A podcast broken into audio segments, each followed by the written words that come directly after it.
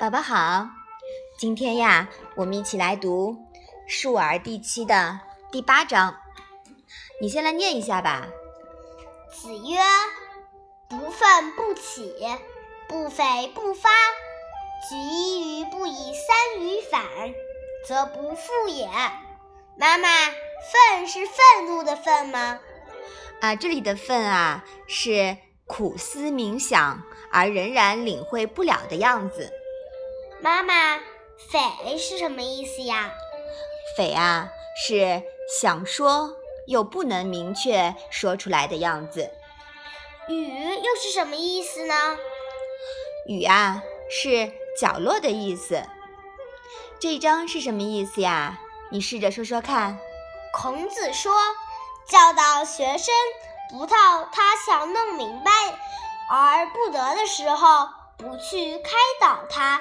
不想他想出来却说不出来的时候，不去启发他；教给他一个方面的东西，他却不能由此而推知其他三个方面的东西，那就不再多说了。嗯，好的。这一章啊，再一次体现出了孔子顺势而为的教学思想。知之者。不如好之者，时候到了，心念到了，学生有了某项求知欲时，顺势教学的效果是最好的。我们在生活中经常会有这种情况：自以为刚获得的新知识、了解的新事物，原来在生活中早就无处不在了。以前的自己。竟然对之熟视无睹，宝宝，你有没有这种感受啊？嗯，对，这呀就是不愤不起，心念到了，一切的门都向你打开了，这就是愤则起。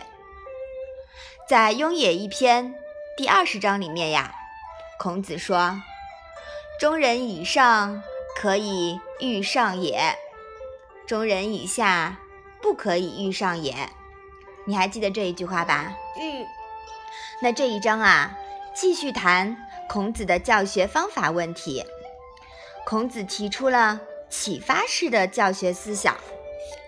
从教学方面而言，他反对填鸭式、满堂灌的做法，要求学生能够举一反三。